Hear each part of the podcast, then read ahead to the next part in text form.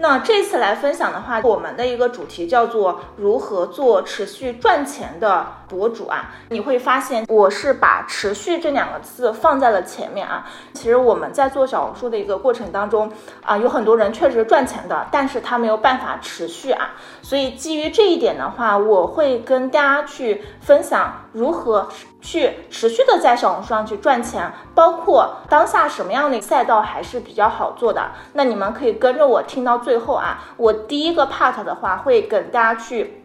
分享就是小红书的一些底层的一些逻辑啊，然后第二个的话就是我会基于买手的时代新的一个趋势来跟大家讲解买手时代和我们之前的一个博主时代有什么不同点。第三个的话就是基于当下的一个小红书的环境，那我们怎么去入局？入局什么样的一个赛道是比较 OK 的啊？你们可以根据你们自己的一个情况来进行一个判断啊。跟大家说一下我目前的生意形态啊，就是我是二零二一年呃三月份开始做小红书的，我第一个月变现了十万块钱，第二个月变现了两百万块钱啊。然后我是二零二一年的七月份的时候，我创立了闪亮猫传媒，然后包括我创立了谢武迪的红书宝知识星球啊。同时我在二零二一年的十月份，我是创立了岩画府空间设计啊。就我三月份的时候，我其实是只是。卖家具啊，但是我后来转型做了一个家装的一个生意啊。然后我在二零二二年的时候，我是搬离了原有的一个家居卖场。然后我之前是在红星美凯龙是有三家店嘛，我们的房租其实很贵的，但是我们的经营状态其实很一般啊。开始做小红书之后，小红书目前是占了我们所有生意的百分之八十的一个流量啊。当然这个有好处，就是流量比较多，但是也可能有不好处，就是流量比较集中嘛。我现在其实比较关心的一件事情就是，我现在要去更好的去拓展线下的一个渠道，这样线上和线下。都能布局起来，那生意肯定又能再去往上跨一步嘛。所以我就搬离了原有的家居卖场，然后现在在陆家嘴建立了一千六百平平米的独立店啊。今年的话，其实我是入局了三个业务，第一个就是家居带货板块。因为我之前只做家装设计生意嘛，但是我发现其实沙发，然后包括一些椅子呀等等啊，都是比较好卖的，所以我就跟品牌去很多品牌谈了一个合作，然后去卖这样的一个产品。第二个的话，我是在今年的六月份开始准备了做直播啊，我等下跟大家去分享，大家就知道为什么我要入局这个板块了啊。包括最近其实蛮多的朋友可能加到我说，无敌直播怎么去做啊？到底能不能我零粉就去做一个直播账号啊？然后我等下也是会跟大家去分享的啊。然后第三个业务板块就是我入局了企业咨询板块。那我们先看一下我们的第一个 part，揭秘小红书流量底层逻辑啊。好，那基于底层逻辑之前，我先和大家讲一个概念，叫做新种草营销啊。那我们可能对小红书这个平台。比较有认知的，知道我们小红书平台最大的和其他的一些平台有什么样的一个区别，就是我们小红书是一个种草平台啊。好，那基于种草这个营销概念的话，那现在又有一个区分叫做传统营销种草和新种草啊。那传统营销的话，就是我买电脑的话，我找叉叉品牌去买。啊，比方来说找苹果去买，那新种草的话就是买精华，我买叉叉产品啊，所以你会发现新种草概念当中本质是需求匹配产品，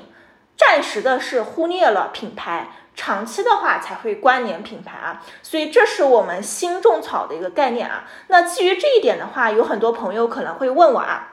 就是我写一个种草笔记的话，怎么样去评估这个笔记的种草值啊？那这个笔记的种种草值的话啊，我们是未来的话会开放在灵犀平台当中啊，因为灵犀平台目前只面向小小部分的一个商家在开放啊，那后后期的话可能就会整个就会开放起来啊。那基于评估笔记的种草效果的话，那这边有个概念叫做种草值啊。那种草值的话，你会发现。它是一个函数，好，那这个函数里面有两个大的一个因子，叫做深度阅读和深度互动啊。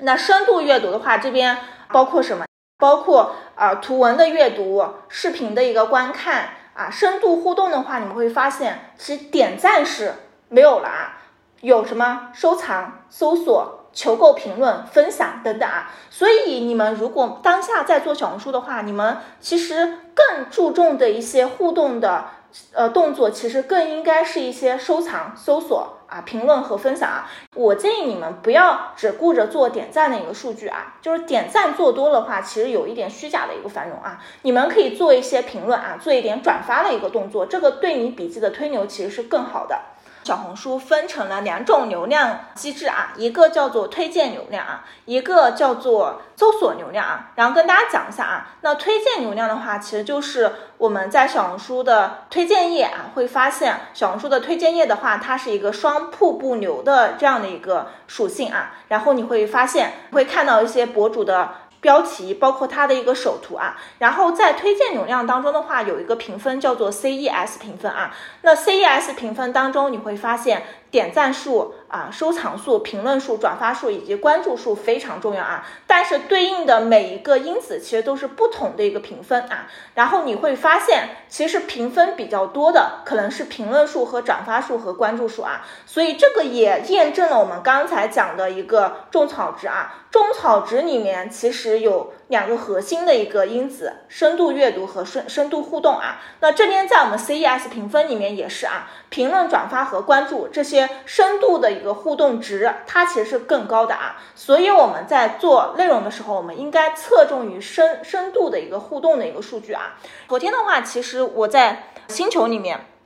其实遇到一个朋友啊，然后他是做那个猫鼠游戏啊，就最近很火，叫做猫鼠游戏啊，就猫抓老鼠的一个游戏。然后他的一个判断就是说，明明我的标题都非常吸引人啊，包括我们这个活动也是，嗯，全市最大的一个活动，但是为什么我写这个笔记就没有人给我点击呢？然后我看了他的一个就是标题，第一个他的标题就是类似于说啊，一群年轻人在搞事情啊，就是。搞什么事情我们是不知道的啊。那第二个就是他的一个首图啊，首图的话就是几个人在那玩游戏，黑乎乎的一个截屏，上面放了一个主标题叫做什么玩猫猫游戏的那个主标题啊。所以啊，他觉得他的内容是 OK 的，但是其实对于一个正常人来说的话，这其实是有问题的啊。就是我不知道你这个首图到底是。在表达什么样的一个话题啊？所以你会发现，它其实那些做得好的一个同行的首图是非常明确的，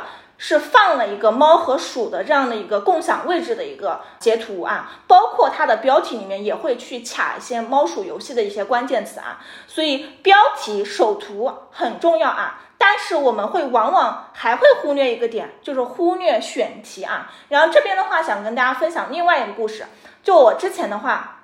其实遇到一个朋友是做剪纸的啊，然后那个做剪纸的朋友他在做一件事情，做什么事情？他就是拿着笔去划那个剪纸的一个书本啊，就是他觉得这个内容非常的干货，对用户是有帮助的，但是本质上来说，他其实选题就错了。用户可能压根对这个选题就是没有兴趣啊，所以你们很可能觉得啊，标题和首图啊很核心，但是很多人是往往忽略的一个选题，而且你们会经常说啊，小红书经常有玄学爆款笔记，对不对啊？可能这个笔记就是求姨妈，对不对？接姨妈。或者是接一些好运啊，等等，但是这个笔记感觉都没写什么东西就火了啊！但是我告诉大家，这个笔记能火，本质上来说是因为它的选题是优质的啊，它起码接姨妈这个选题，它就是。卡准了很多女孩子有这样的姨妈迟到的这样的一个需求嘛，所以打中了用户的一个情绪的一个价值啊，所以选题你要么就是干货，要么就情绪价值高，要么就对人有帮助，要么的话就是真的用户非常的一个有兴趣啊，所以有的时候你们觉得我标题和首图明明都很好了，为什么我就不火啊？那原因很有可能就是你的选题点没有卡好啊。我们笔记的推荐流量。能够不错啊，一定要卡准三驾马车，一个是选题很核心啊，第二个是标题，第三个是首图。好，然后这个的话是我们的一个推荐的流量啊。好，那第二个非常重要的流量叫做啊搜索流量啊，搜索流量指的是非投放的一个搜索流量啊，然后我把它叫做躺着赚钱的流量，不容忽视。跟大家去讲解什么叫做搜索流量啊。比方来说，你先写了一篇笔记啊。啊，这个笔记互动量很不错啊，然后你一搜你的关键词，咦？发现这个笔记它是排在前五的啊，那意味着你什么？意味着你这篇笔记大概率是会被用户看到的啊。那如果用户对你的笔记感兴趣的话，他有可能是买这个笔记的单子的啊，可能去找你咨询，可能去买这个产品啊。所以用户通过搜索关键词是可以看到你的笔记的。如果你的笔记搜索排名越靠前，那搜索流量就越大啊。那很多人可能说我要做矩阵号，为什么要做？矩阵号，矩阵号的搜索流量如果做得好的话，可能前面十篇笔记有五篇都是你的。你说用户会不会找你买单？一定会找你买单的啊。然后我跟大家说一点啊，小红书的搜索流量。曝光期是很长的啊，有的甚至会长过半年，就是它的长尾流量，其实是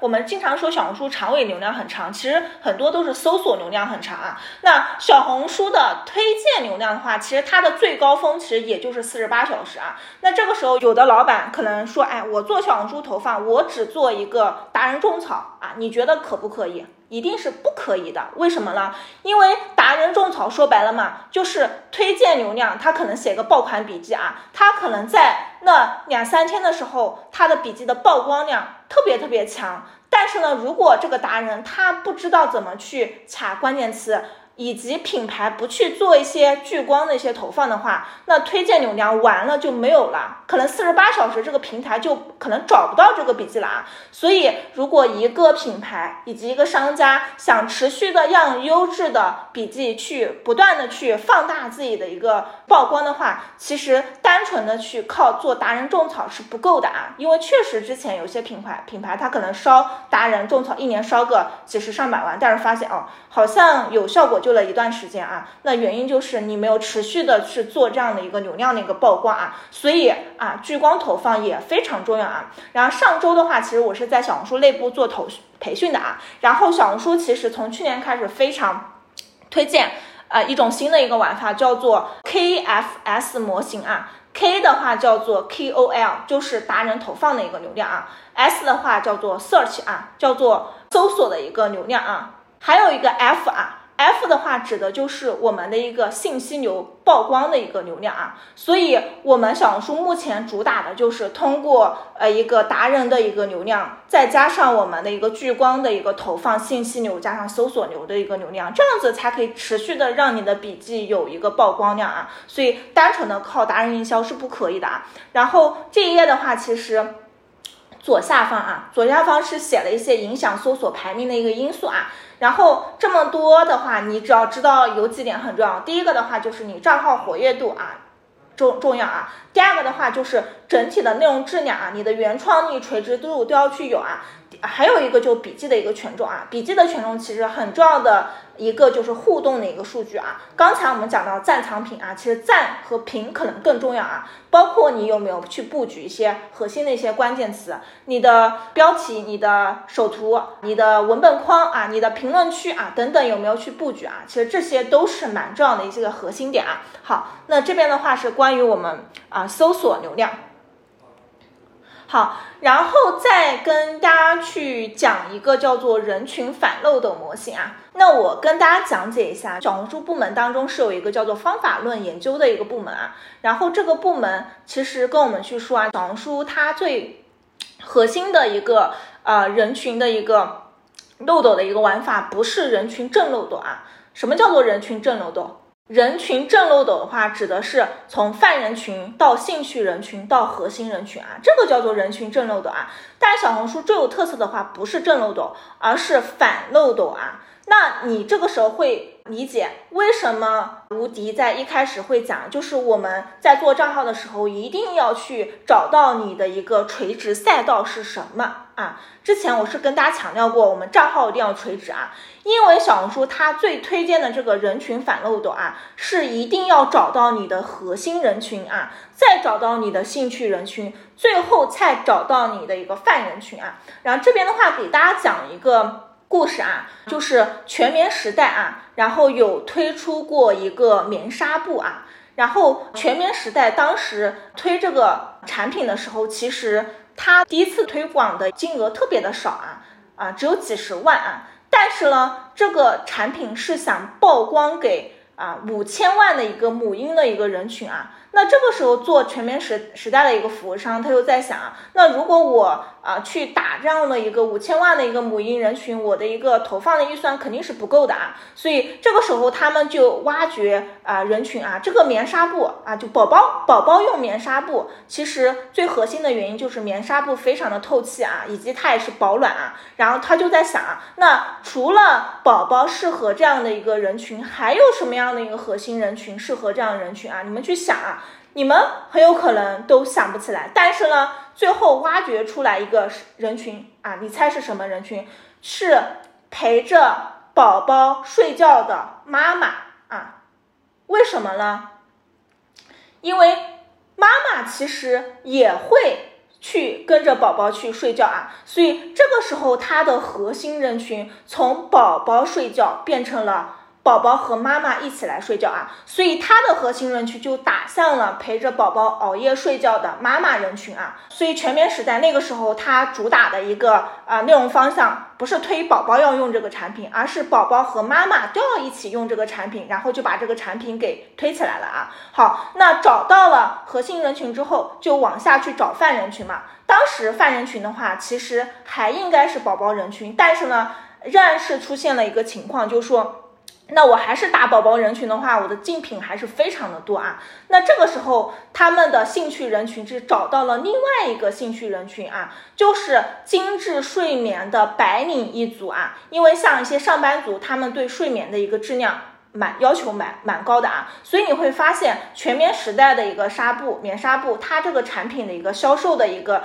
呃人群画像的年龄分布是分布在二十五至三十五岁的啊。好，所以它的兴趣人群是找到了啊，就精致睡眠的一个泛的一个白领人群啊。然后第三个人群泛人群后来是找到了就是所有的对睡眠有需求的高睡眠质量的一个人群啊。所以你会发现传统的卖棉纱布的和核心人群很有可能去找宝宝人群啊，但是呢，我们全棉时代它找的核心人群是陪宝宝睡觉的一个宝妈，然后兴趣人群的话是找的精致睡眠的白领一族，然后泛人群的话是找的所有的对睡眠有啊需求的一个高质量的一个睡眠人人群啊，所以通过人群反漏斗的话，然后我们全棉纱布就赚了很多的一个钱啊，然后这是我们人群反漏斗的一个应应用啊。好，然后这边给大家举个案例啊，董董与叙利亚，其实我记得当时他在参加我们实战营的时候，其实也遇到了一个问题啊。然后我当时其实是没有接触到人群反漏斗的这个呃模型的。后来的话，我知道了这个模型之后，我发现。啊，原来董董与叙利亚这个账号之所以后来能做起来，其实也是因为我们卡准了一个核心的一个人群啊。因为其实当时董董他其实是，你们可以搜一下这个账号，也可以关注一下，给他涨涨粉。他其实是卖叙利亚的一个产品的啊。叙利亚产品的话，有美食，有精油，有一些护肤产品，有一些什么香皂。然后还有一些其他一些产品，就很多很多啊，所以他当时啊一开始去卡的一个人群其实是卡泛人群的啊，所以他做了非常多的一些什么历史故事。啊，一些文化相关的一些，就是跟叙利亚相关的一些选题啊，然后会发现其实变现和涨粉都不是特别好啊。然后当时我们就说，哎，要不你去找一个你的核心产品啊。其实那个时候找核心产品，其实本质上来说就是卡一个叫做呃核心人群群啊。然后后来他是从他里面所有畅销产品里面找了一个精油人群啊，然后他一个账号切的全部都是精油啊。后来的话，他的互动量提升的也非常的多啊，变现也开始变现了。啊，所以啊，回想到现在的话，这个账号能做好的原因就是他也是找找准了一个核心人群啊。好，那这个是关于我们人群反漏斗的一个应用啊。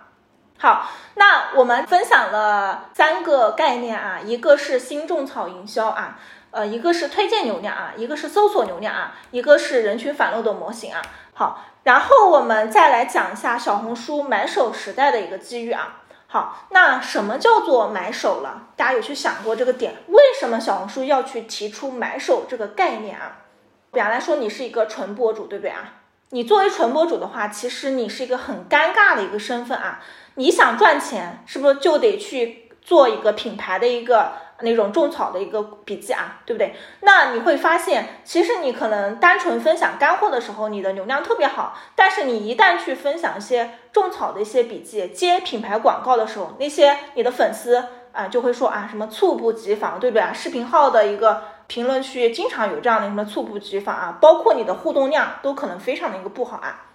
所以啊，单纯的博主接广的时候。其实是一个很尴尬的啊，就是他又想赚钱，但是又怕伤粉啊。那之所以提出买手这个呃概念，意思就是告诉用户啊，就你只要买东西啊，我的品味非常好，你跟着我去买，你又能买到便宜的东西，又能卖到好的东西，你为什么要找别人去买了啊？所以这个时候买手的这个身份就化之前很尴尬的一个局面，变成了一个对啊自己很好，对。粉丝很好，以及对品牌很好的一个三方都好的这样的一个状态了啊，所以买手这个概念的提出，我觉得是非常非常奇妙的这样的一个概念啊。所以小红书买手它是小红书博主的二点零的版本啊，它的特点的话就是通过个体的专业知识和真诚推荐。连接用户啊，也就连接我们粉丝和连接我们的一个品牌啊，所以真正的是让三方处到一个三方共赢啊，三方共赢的一个状态啊。好，那下面这个照片的话，其实是我们当时去那个参加呃线下买手大会的这个参会的时候拍了一个照片啊。然后呃买手的四个入门秘籍啊，第一个的话就是有干货也有生活啊。第二个的话是选品啊，选品要有主题和场景。第三个的话就是，如果你要做啊店铺啊，或者是做小红书直播的话，你要做笔记预约啊，以及你直播要深度的一个讲解。第四个的话是粉丝啊，粉丝是你的核心用户，也是你的反馈来源啊。然后你会发现，小红书做买手跟其他的一个平台做博主，包括抖音啊，做这种啊。抖音的一个账号其实不太一样的啊，就是呃，如果你是一个纯博主的话，你想做直播的话，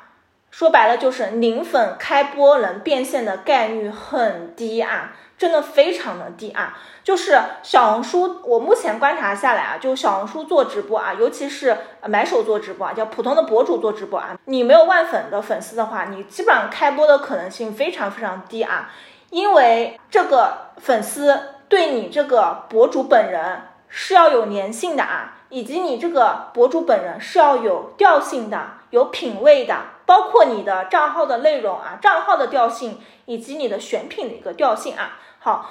包括你在做啊直播预约笔记的时候啊，不是单纯的说，哎，我今天给大家去推荐几个产品，大家来买是不可能的啊。你要去告诉用户，我给你谈了好的福利啊，然后我跟你去分享一下，哎，这个产品真的很好，又便宜又好啊，那你来我直播间去买嘛。所以本质上来说，做一个买手的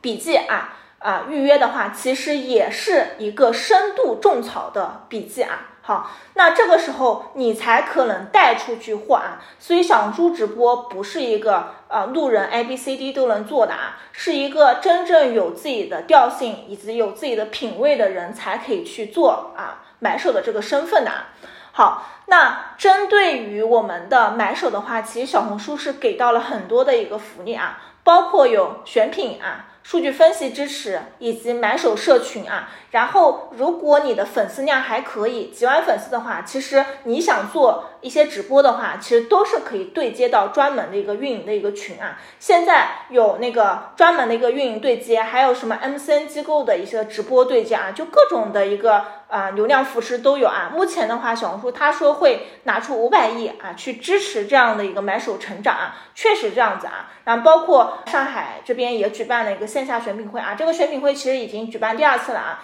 然后只要你想开播，那些运营都主动去给你拉群的，帮你去对接一个流量的一个扶持啊。所以给到买手的一个扶持真的还挺好的啊。去年的话，可能小红书的视频号是给流量的啊，包括今年六月份给了好多流量给到了店铺，对吧？那其实呃下半年的流量很多都倾斜到了直播流量上去的啊。好，这个的话就是关于我们的一个买手的一个扶持啊。然后我们再来看一下商家经营啊，那这边的话又呃回到一个概念呢，就是说啊，我是商家，我难道必须要到达万粉之后才能够做直播了？那我这个时候给到的一个概念就是啊，商家你们其实是可以做电波的啊。那电波的话，其实对你们的粉丝其实要求是不是特别大的啊？像我这边举了一个品牌叫做啊格度啊，那格度的话是从小红书土生土长的家居品牌，他每天都在做直播，而且你会发现他的粉丝并不是特别多，一点九万啊。他开刚开始做直播的时候粉丝更少啊。那这样的一个几千粉的一个。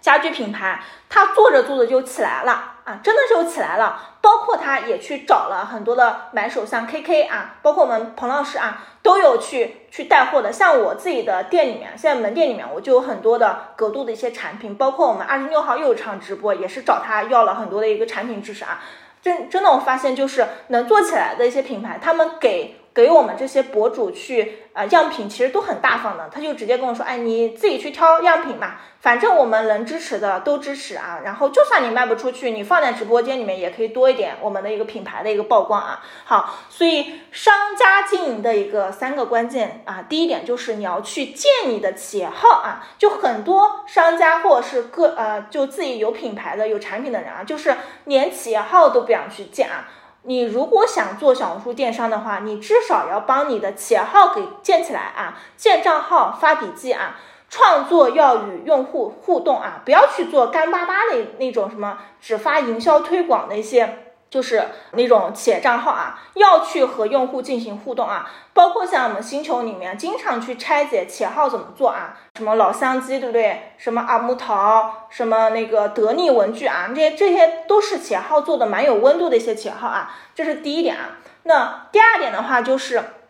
你要去找买手做直播啊。好，那找买手做直播，你们怎么去找了？企业号是可以登录小红书蒲公英平台的啊。前后登录小红书蒲公英平台有一个带货啊中心啊，那带货中心的话，你会找到很多优质的一个买手啊，你可以发起买手啊的一个邀约，而且现在很多小红书的买手他都不需要坑位费啊。他可以接受一个纯分佣啊，因为现在是属于一个买手刚刚起步的一个时代嘛，所以很多的买手他也愿意去接一些品牌的一个合作啊，所以他们都不需要坑位费的啊，所以你可以去邀约啊，邀约跟你品牌调性差不多啊，像我们现在后台，彭老师后台收这种品牌邀约，每天都十几个、二十个，我接都接不过来，所以你是可以找买手做直播啊，然后。而且买手做直播一定核心的一点就是一定要做做好直播前的预、预热和种草啊，这点很关键。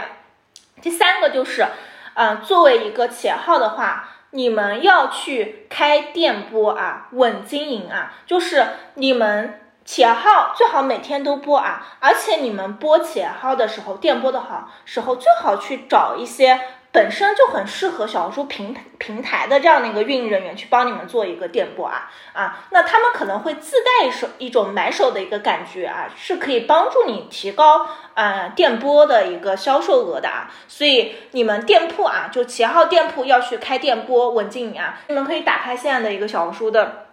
就直播榜单啊，你会发现有专门的店铺榜单啊，比方来说卖这种文玩的。卖家居的啊，卖这种护肤品的，卖衣服的，卖奢侈品的，卖珠宝的，可能这几类比较多啊。然后你们都是可以做一个电播的啊。好，那这个是我们的商家经营的三个关键。那关于买手时代的商家的话，那我们平台给到什么样的一个扶持了？那平台给的一句话叫做帮助一百万的商家在小红书稳定经营啊。然后这边有两个核心的字啊，一个是一百万啊，一个是稳定经营啊。好，那基于对于商家的扶持的话，那商家有专门的，就商家做直播也是有专门的电波的运营人员对接的啊，也会给流量的啊，以及线下的一个选品会啊。那线上的话有买手的推荐平台的啊，就是品牌可以入驻到这样的一个买手的一个推荐平台平台里面，然后买手是可以去从这个平台里面看，哎，哪些。啊，就是品牌可以做这样的一个带货的一个直播啊。好，那基于商家的话，也是有五百亿的一个商家的一个专属流流量的一个扶持啊。所以你会发现，小红书今年会给到千亿的流量，不管是买手还给到我们那个商家啊，所以我是建议大家可以去开播了啊。然后呃，纯博主的话就是先把你的粉丝经营好啊，然后商家的话就是可以尽快的播起来啊，先播起来，然后再去找一些啊买手进行一个合作啊。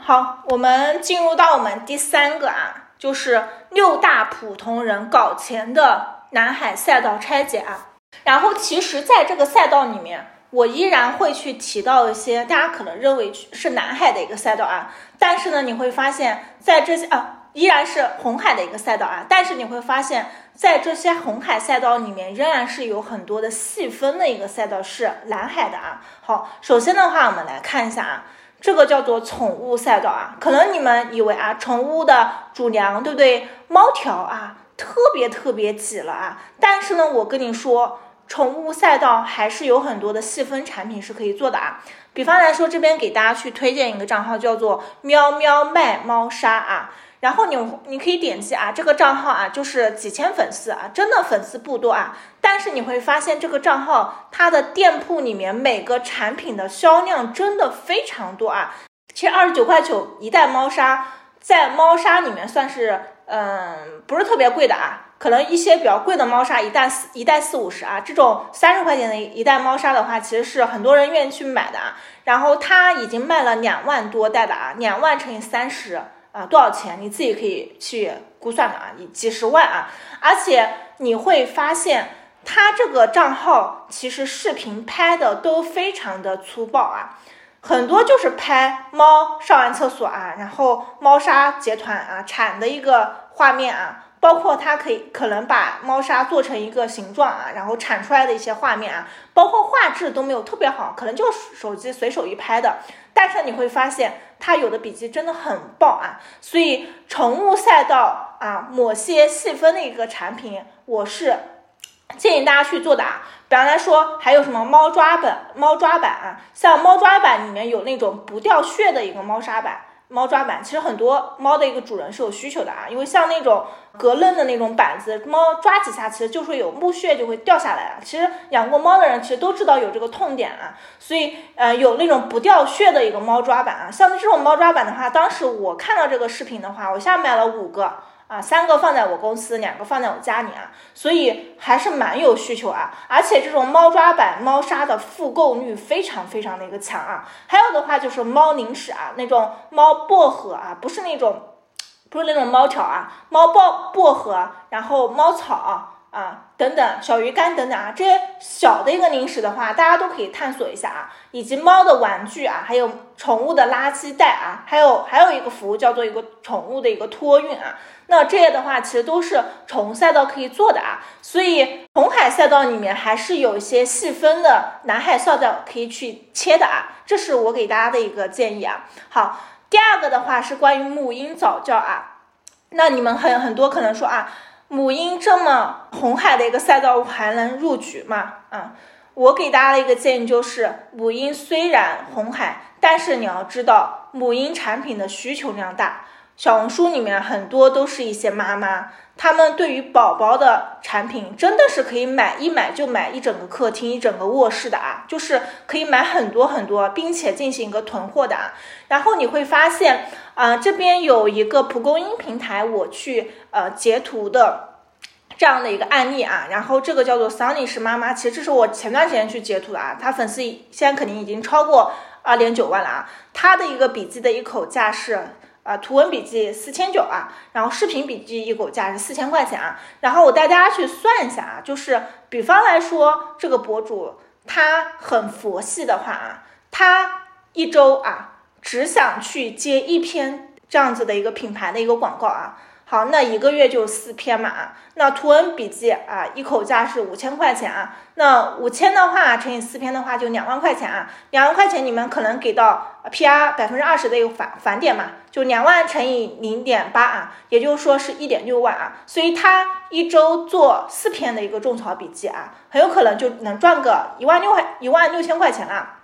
好，那如果他是一个非常兢兢业业的一个小红书博主啊，像我知道很多呃博主在双十一的时候，他一篇笔记会做很多的一个合集的一个内容啊，可能接五六个广子啊，一篇笔记带货的一个价值就很高啊。比方来说，他愿意啊一周接三个品牌的话啊，那五千块钱乘以三啊，然后一万五啊，一万五乘以四啊，一万五乘以四的话就是。呃，差不多六万块钱嘛，对不对？六万块钱再给个百分之二十的一个返点的话，就六万乘以零点八，就四万八啊。所以，嗯，他稍微兢兢业业一点的话，他一个月很有可能就赚一个差不多四万八啊至五万块钱左右啊。就是作为一个博主来说的话，这个收入在普通家庭啊，真的在一些一线城市都算是很高很高的啊。所以这么一拆解的话，其实做好一个母婴博主依然是非常赚钱的啊。包括左下方我给大家去截图了啊，然后这个博主叫做小米苏苏啊，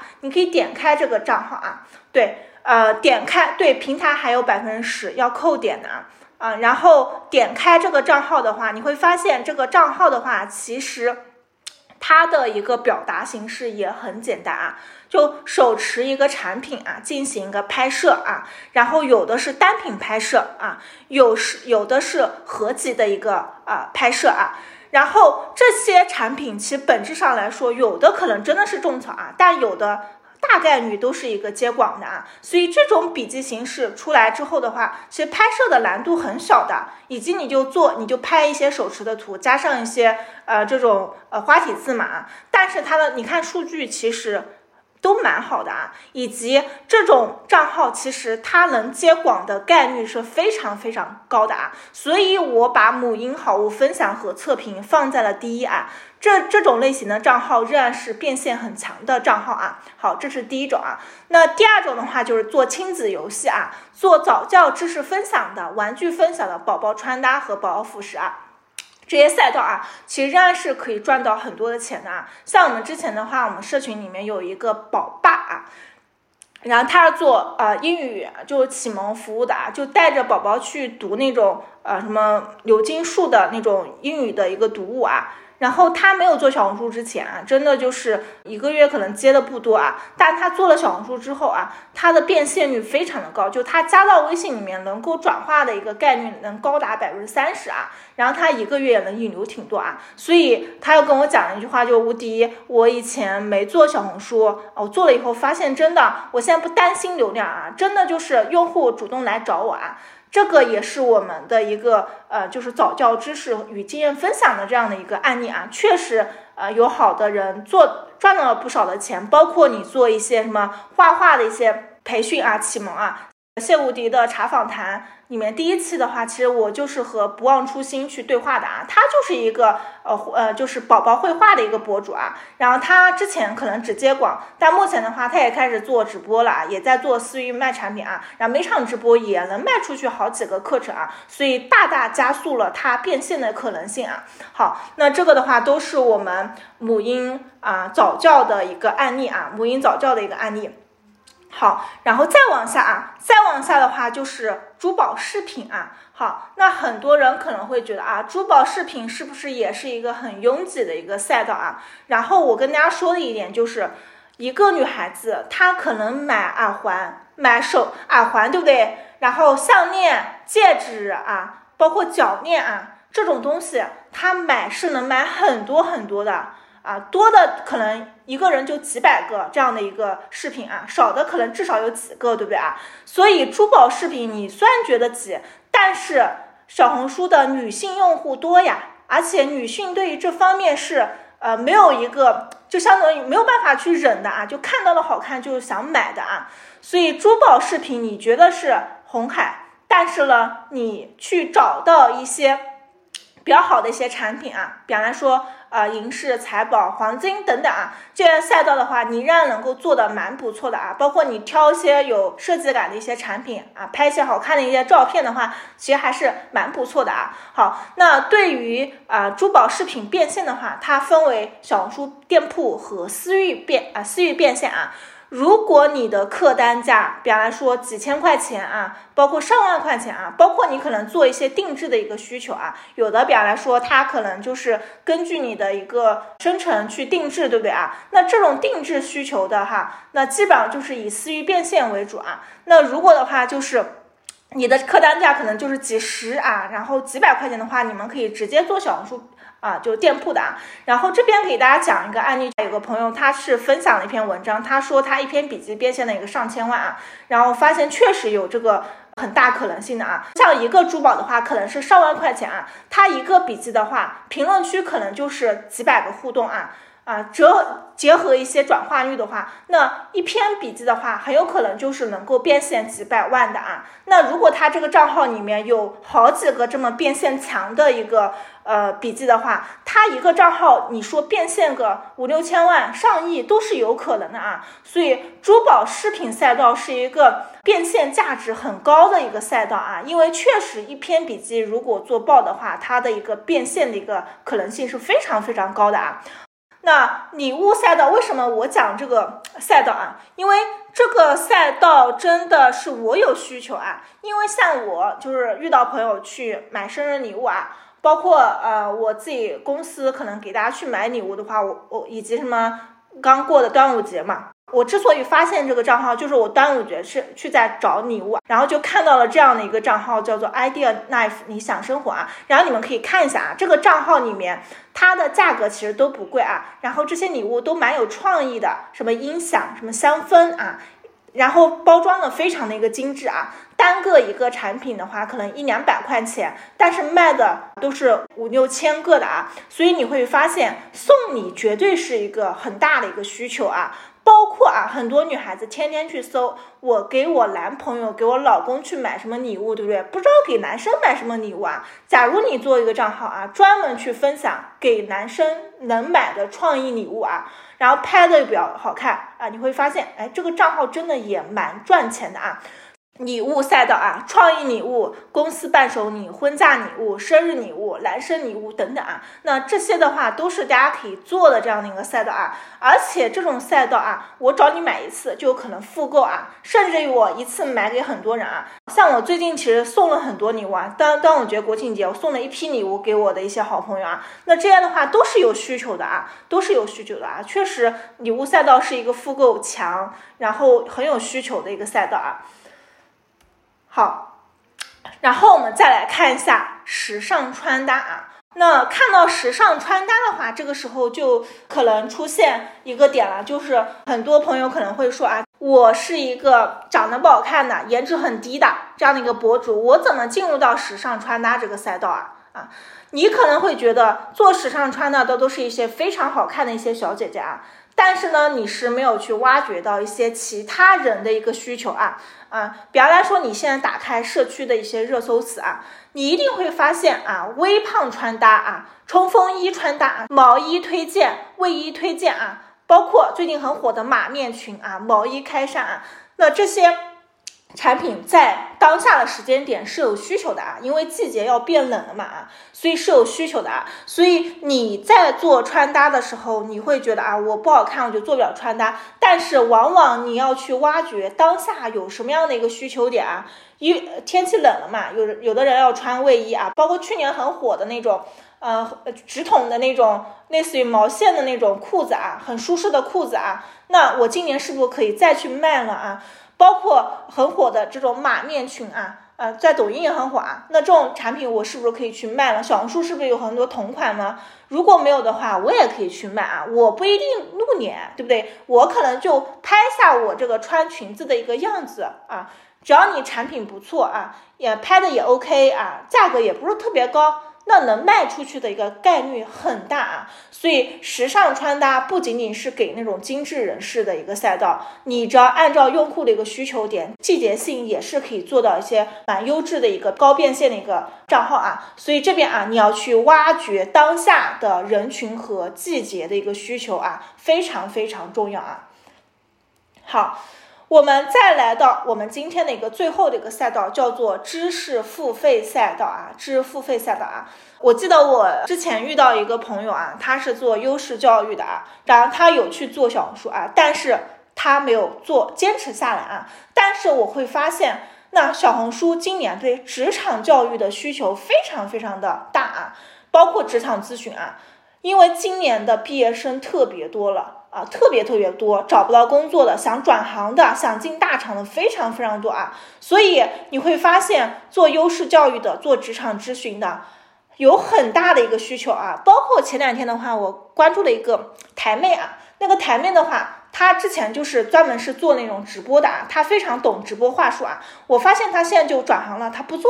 直。播了啊，他就开始教别人做直播的话术怎么去讲啊，每天晚上去分享直播话术。仍然是有人看的，而且有人去买他的一个课的啊。所以，如果你是做别的平台，比方来说亚马逊呀啊，做抖音直播呀等等啊，你们也是可以去做这种分享的啊，运营知识分享的啊。包括你可能擅长某一赛道的一个小红运营啊，比方来说珠宝赛道、家居赛道啊。像我现在就发现，哎，做设计师 IP 的运营的博主非常的多啊。所以你懂某一个赛道啊，或者懂某一个平台的运营知识。也是可以去分享的啊。包括什么大厂入职，对不对？我想进到一些核心的一些大厂啊，我给大家去分享面试的一些经验啊，以及我做一些证书培训的啊，什么 PATE、雅思等等啊，这些证书培训的，还有一些我做留学出国的和少儿培训的啊，其实都是可以的啊。然后这边给大家去分享我两个非常喜欢的博主啊，一个是做崔崔啊，是做优势教育的啊，他粉丝量也很大啊，然后他的一个流量也很好啊。包括一个非常火的一个教育平台，它是做那个留学生辅导的啊，叫做海马课堂啊。然后海马课堂的话，也是个新锐的这样的一个留学的一个机构啊。然后它也是做了很多的一个内容矩阵啊，所以知识付费仍然是在小红书上蛮香的啊。要去想一点，就是你能做什么东西啊？你如果非常懂得做销售啊，是不是可以分享销售技巧啊？如果你是某一个部门的一个运营的一个人员，你是不是可以分享一些运营的一个职位啊？怎么去从事这个行业？所以知识付费也是一个蛮好的一个赛道啊，而且知识付费。你能够认识很多很多的一个朋友啊，然后我自己也是做知识付费赛道的吧，所以啊做的很开心啊，然后也认识很多朋友啊，包括在做听我直播以及听我播客的每一个小伙伴啊，你听到我这么一分享之后，你会发现其实。呃，本质上来说，你觉得红海的赛道，你去挖掘一些小众的一个细分的一个赛道，仍然是蓝海；以及你去挖掘用户大的一个需求的一个赛道，也是一个蓝海赛道啊。那以上的话就是我的一个分享啊，然后给大家总结三句话：就小红书是一个想让人定居的平台啊，不要做小红书没做下来啊，然后就跳到抖音去做的啊。那你可能发现你真的一个平台都没做好啊！你铆定了一个平台，把它给做好，持续的坚持两到三个月，一定是有结果的啊！像我真的遇到很多人，可能嗯第一个月没做好，换了个赛道，第二个月又做起来了啊！所以持续经营非常重要啊！你错过了抖音时代，你不要错过小红书时代嘛啊！然后第二句话就是执行力是第一位啊！百分之八十的人都是败在了执行力啊，真的是这样子啊！然后第三句话就是。不断学习，不断迭代啊！像我自己本人也是每个月都在迭代的，看书啊，然后去跟优秀的同行学习啊，去找小红书内部的人员学习啊，所以不断学习，不断迭代啊。然后我们呃所有的社群的人就是一起成长。